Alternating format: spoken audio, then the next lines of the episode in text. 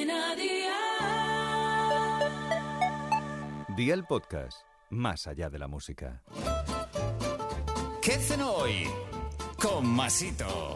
Hola familia, hoy te traigo una receta tan fácil como hacer la compra en Aldi, que siempre te lo llevas todo fresquísimo y a precios siempre bajos. Se me hace la boca agua con solo pensar en la cena que os traigo hoy. Unas salitas de pollo con tomate que están para chuparse los dedos, pero no uno, todos. Así que ve por la libreta y toma nota de los ingredientes que te doy la receta. 8 alitas de pollo, una cucharadita de orégano, una cucharadita de perejil, una hoja de laurel, pimienta, sal, 500 mililitros de salsa de tomate frito casero, unas gotitas de tabasco y aceite de oliva virgen extra. ¿Empezamos con la preparación? Pues venga, ¡al lío!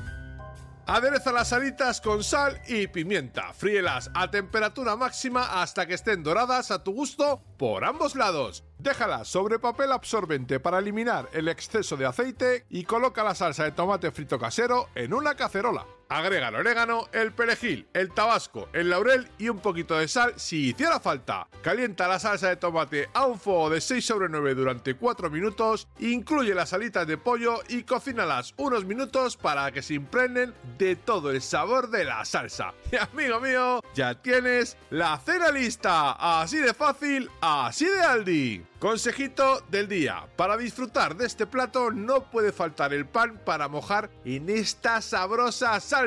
Unas patatas fritas o un arroz blanco le van de maravilla. Los deberes para mañana te los dejo por aquí. 150 gramos de pasta corta de colores, 75 gramos de queso fresco cortado en dados, 2 huevos duros, 14 aceitunas sin hueso, 10 tomates cherry cortados por la mitad, 2 cucharadas de aceite de oliva virgen extra, una cucharada de miel, una cucharada de mostaza, media cucharada de vinagre, lechuga variada, sal, agua y pimienta. Espero y deseo que te haya gustado esta nueva receta y que te suscribas al podcast. Ya sabes que es gratuito. No olvides compartirlo con tus familiares y amigos y te espero mañana. Recuerda, paso lista.